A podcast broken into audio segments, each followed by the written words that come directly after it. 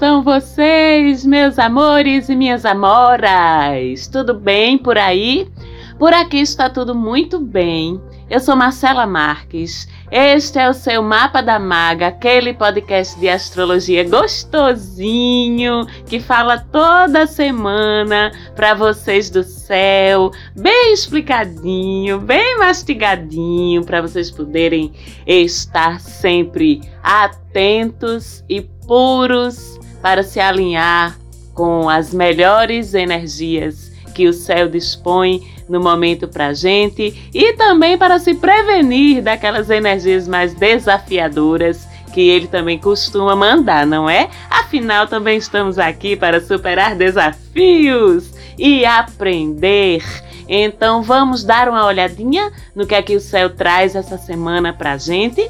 Começamos já a semana que vai de 28 de junho a 4 de julho com Vênus translumbrante, espetaculosa, incrível e espalhafatosa no signo de Leão, onde, aliás, o boy dela já está esperando, porque Marte está em Leão já tem umas semanas, não é? A gente sabe que Vênus e Marte são o casal fogoso. Eu sempre digo que eles são o senhor e senhora Smith do zodíaco, porque é uma relação intensíssima. Ora eles se estranham em quadratura no céu, em oposição, não sei o que lá, não sei o que lá. Ora estão muito bem, tocando o fogo da paixão. E o que esse casalzinho vive lá no céu repercute aqui na Terra para a gente também. Então, Vênus já adentra a casa leonina, onde Marte já espera por ela, mas ainda não fazem conjunção essa semana. Vão fazer, começar a se aproximar bem pertinho no finalzinho dessa semana, mas conjunçãozinha bonitinha, gostosinha, danadinha, mas para o começo da semana mesmo, da semana que vem, no caso. Enquanto isso, a gente sabe que Leão é um signo de fogo, não é? Então, são as labaredas, os ímpetos, os instintos, o desejo, a paixão muito aflorada, bem como também a autoconfiança, a autoestima, tudo aquilo que Leão se encarrega de nos fornecer aí na sopa energética do céu. Então, com Vênus em Leão, é naturalmente um período em que aumenta a nossa autoestima, a gente fica mais vaidosa, mais vaidoso, mais confiante na nossa apresentação. É um período em que a gente se importa mais com a nossa beleza, com nossos autocuidados, a gente fica mais autoconfiante também. E é claro que tudo isso é um combustível incrível, porque quando a gente está se amando, é muito mais fácil fazer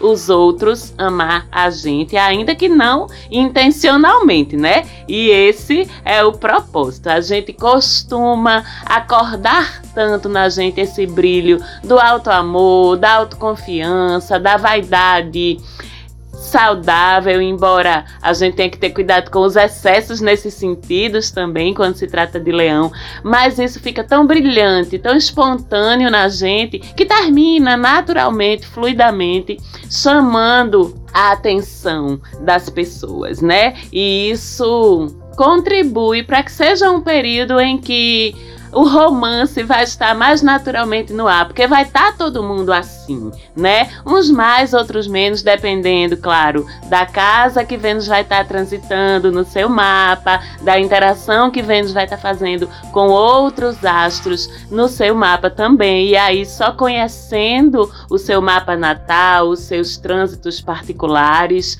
a sua revolução. Mas, de uma forma geral, essa é a energia que o céu disponibiliza é uma energia também que acorda a criatividade da gente, é uma energia que acorda o olhar estético, sabe? Então, quem aí entre vocês que trabalha com criatividade, com moda, com artes, que trabalha na linha de frente usando sua imagem, atuando, modelando, apresentando, falando, vai estar muito favorecido ou favorecida também por essa jornada de Vênus em Leão. O fator de atração, o fator de realização é o brilho, a segurança que você vai estar emitindo na sua apresentação, na sua imagem, na sua fala. Vênus em Leão é um tempo de a gente se amar, de a gente trabalhar nossa autoestima, trabalhar esse gostar de si, esse olhar-se no espelho e amar o que está vendo. Tudo isso fica fácil. Vênus ajuda. Então vamos aproveitar e recarregarmos nossas baterias de autoestima enquanto Vênus estiver em Leão até o dia 21 de julho. Mas também temos que ter cuidado com os excessos, não é? Dessa Vênus leonina, que são os excessos da vaidade, do orgulho dentro das relações, porque a gente também, dentro das relações, fica achando que somos o centro ao redor do qual o outro gira. Só que o outro também pode estar tá achando isso, né? Dele ou dela. Aí fica mais difícil a gente combinar, né, essa briga aí de ego. Eu sou o primeiro a primeira, mas o outro também se achando o primeiro a primeira. Mas você que está escutando o mapa da Maga Gore, que está atenta ou atento a esse perigo, a essa possibilidade, você ganha também a responsabilidade de não deixar isso acontecer dentro da sua relação ok? Cuidado aí com os excessos de necessidade de validação dos outros, porque no fundo, no fundo, essa autoestima toda, essa vaidade toda de leão é muito feita para ser vista e para ser reconhecida pelo outro, então vamos vibrar no não preciso de validação externa. Mas se vier, ótimo. Vocês entendem a diferença? É por aí, repetindo, até dia 21 de julho, Vênus está em Leão, finalzinho dessa semana, início de semana que vem, chega bem pertinho de Marte. Aí é outra história que a gente fala no programa da semana que vem, ok? Temos essa semana também Marte e Saturno arengando em oposição lá no céu. É sempre um período conflituoso, principalmente no que se trata de relações de poder, de autoridade, relações hierárquicas. Então a gente pode esperar, por exemplo, em nível de Brasil, em nível internacional, conflitos entre autoridades, entre povo e autoridades. A gente pode esperar manifestações e agitações nessas manifestações. A gente pode esperar, infelizmente, confrontos, sim. A gente pode esperar que os lados de um confronto, seja em nível coletivo, seja em nível pessoal, estejam muito inflexíveis, muito rígidos, e isso pode aumentar a gravidade de confrontos, de disputas, de conflitos, repito, tanto em nível social, coletivo, quanto no teu nível individual de casa. Então, ou das suas relações de uma forma geral. Então, individualmente, você que está consciente, evite treta mais uma vez, principalmente treta com autoridade, treta com quem de alguma forma tem ou exerce algum tipo de poder sobre você, porque a tendência a serem conflitos chatos e não solucionáveis nesse momento, porque ninguém vai querer abrir, ela é grande. A gente tem Marte se estranhando aí já há algumas semanas com esses astros que estão passando por Aquário, por Capricórnio, por Peixes, por ali, e isso vai acordando combatividade, agressividade em relação àqueles assuntos que estão sendo acesos, né? Vamos dizer assim, por esse trânsito de Marte, que são os assuntos desses planetas com os quais ele vem fazendo oposição. É interessante porque eu fiz muita reflexão com muita coisa que aconteceu no Brasil nas últimas semanas com a oposição entre Marte e Plutão, né, que já se desfez semana passada, mas já tinha desencadeado aí, vamos dizer, alguns movimentos bem interessantes, alguns conflitos bem interessantes, inclusive bandido psicopata escondido no meio do mato que ninguém acha, não é? E é muito interessante essa ligação desse caso que começou a repercutir mais ou menos na época que se estava no auge da oposição entre Marte e Plutão. Plutão, o senhor das trevas, né, o guardião dos portais das profundezas, então fica aí a reflexão para a gente fazer, o paralelo também. E com Marte e Saturno em oposição essa semana, gente, eu não sei quem ganha essa briga. Tá? Esse caso aí, por exemplo, que os policiais já vêm procurando há tanto tempo. Eu não sei se quem ganha é Marte, sabe? O opositor guerreiro solitário. Se quem ganha é Saturno, a força da lei, da autoridade, porque ambos estão fortes Marte em signo de fogo, Saturno domiciliado em Aquário e com a razão, vamos dizer assim, nesse caso. Mas é uma briga grande e eu não sei quem é que ganha. Eu sei que é possível que essa oposição entre Marte e Saturno evidencie aí alguma virada ou algum fato novo. Só para pegar um exemplo, que é esse caso que está super falado aí, e super acompanhado pela imprensa do Lázaro. Vamos torcer dessa vez para Saturno ganhar essa semana essa batalha. Vamos focar em Saturno e esperar que se desenrole da melhor forma. Fora isso, a gente também entra a semana com Netuno, mais um planeta que começa a retrogradar. Com isso, agora voltam a ser quatro planetas retrógrados no céu. Lembrando que Mercúrio não está mais, Mercúrio já voltou a andar para frente, não é? E hoje nós temos Netuno, Júpiter, Saturno e Plutão retrogradando. Ele fica retrógrado até início de dezembro, é um período longo, portanto, é uma retrogradação cujos efeitos a gente vai sentindo suavemente, mas fortemente. Aliás, o que acontece também com esses planetas que a gente chama os planetas geracionais quando retrogradam, né? Urano, que já já vai retrogradar também, Netuno, Plutão, Júpiter e Saturno, planetas sociais, então tem um efeito mais diluído. E como sempre, para saber como atua mais diretamente na tua vidinha privada e particular, olha lá em que lugar do teu mapa natal esses planetas estão transitando agora. É assim que a gente consegue entender melhor que áreas da nossa vida vão ser ativadas por essas retrogradações, por esses movimentos aí todos, não é? Com o Netuno retrógrado, o que vem à tona para ser trabalhado, revisado, desenvolvido, curado, reprogramado é o nosso conteúdo inconsciente, que é o material que Netuno trabalha, bem como nosso conteúdo espiritual. Então, é um momento em que a gente revê a nossa vida, as nossas questões íntimas, os nossos medos, as nossas fantasias, as nossas ilusões, a nossa imaginação. Netuno retrógrado vai cavucar, como a gente diz aqui no meu país, Recife, vai cavucar, ou seja, escavar esse conteúdo aí que é do teu inconsciente, que é da tua ancestralidade, que é das tuas vidas passadas, que é da tua infância.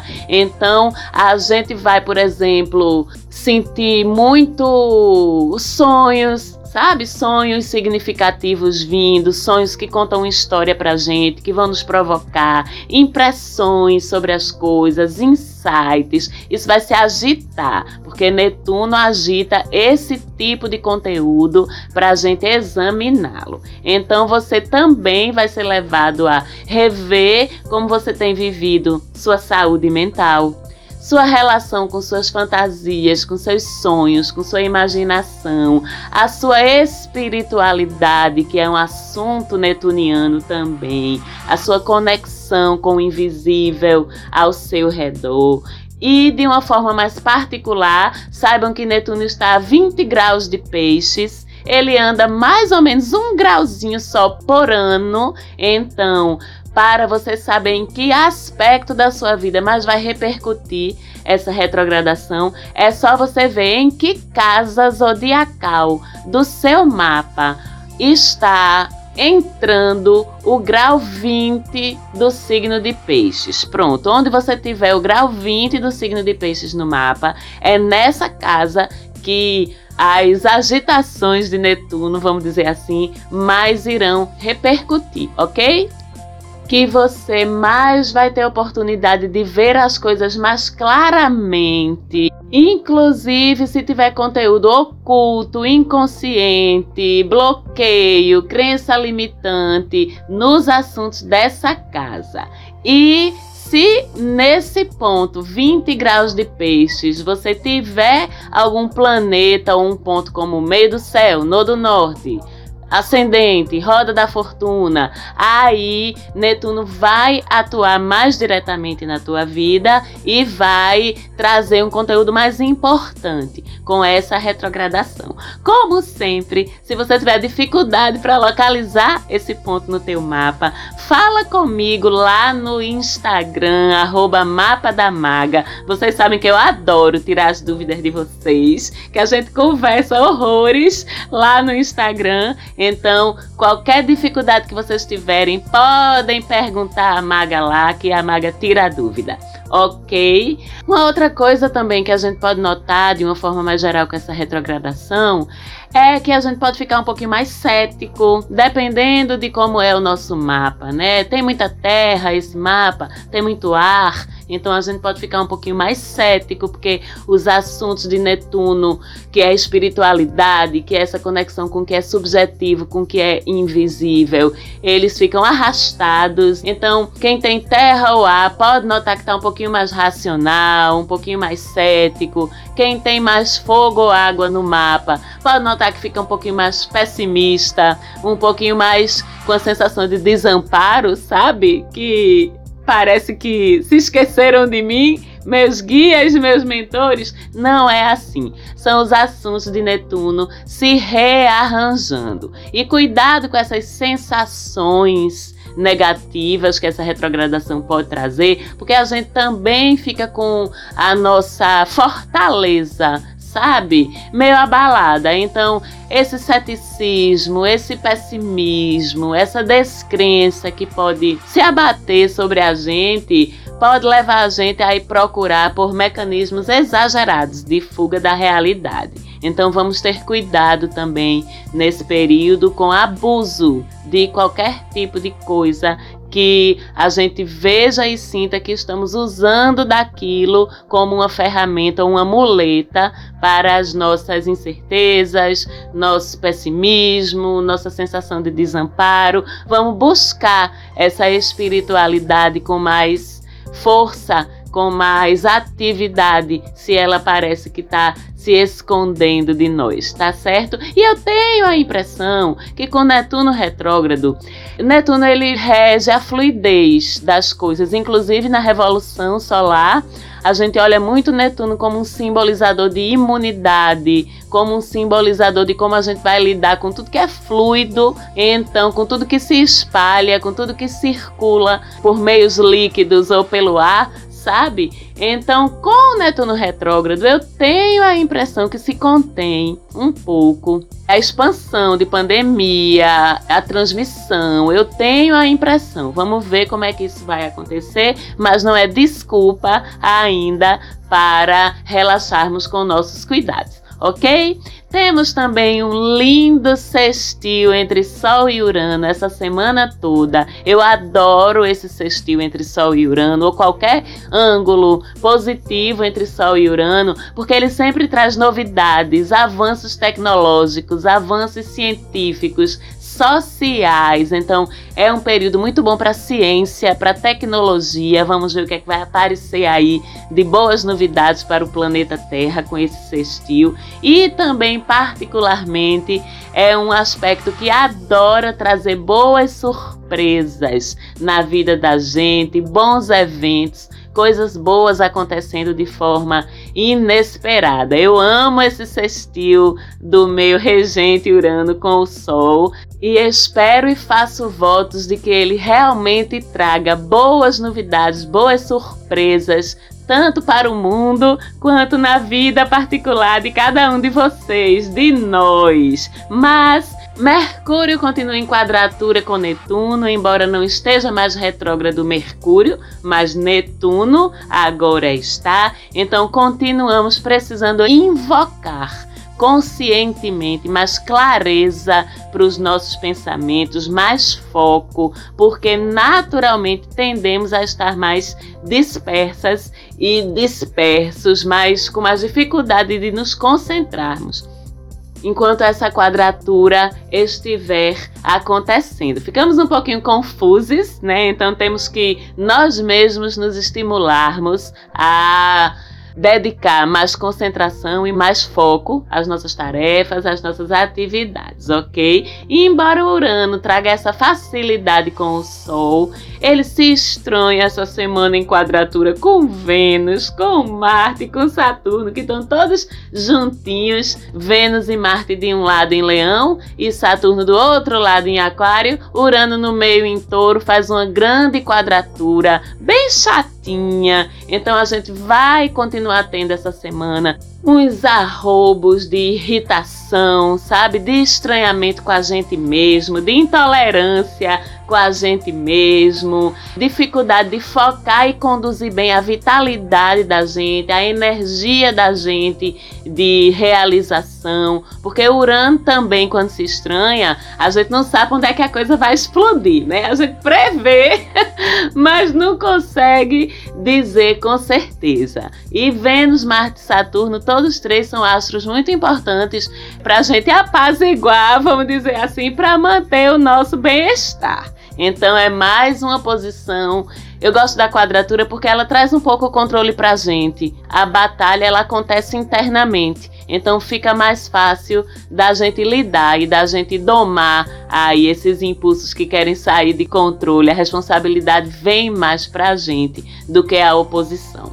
Então, se acontecer arenga, briga, irritação, pelo menos a gente tem Quiron fazendo trígono com Vênus e Marte, que ajuda a cuidar das nossas relações, inclusive também promete de uma forma bem concreta, boas recuperações de saúde, principalmente se for relacionado com cirurgia, procedimentos estéticos, que são assuntos de Vênus, de Marte e de Quiron também. Então, a gente tem uma semana bem cheia aí, muita coisa boa e muita coisa desafiadora também acontecendo. Considero que no final das contas está tudo equilibrado.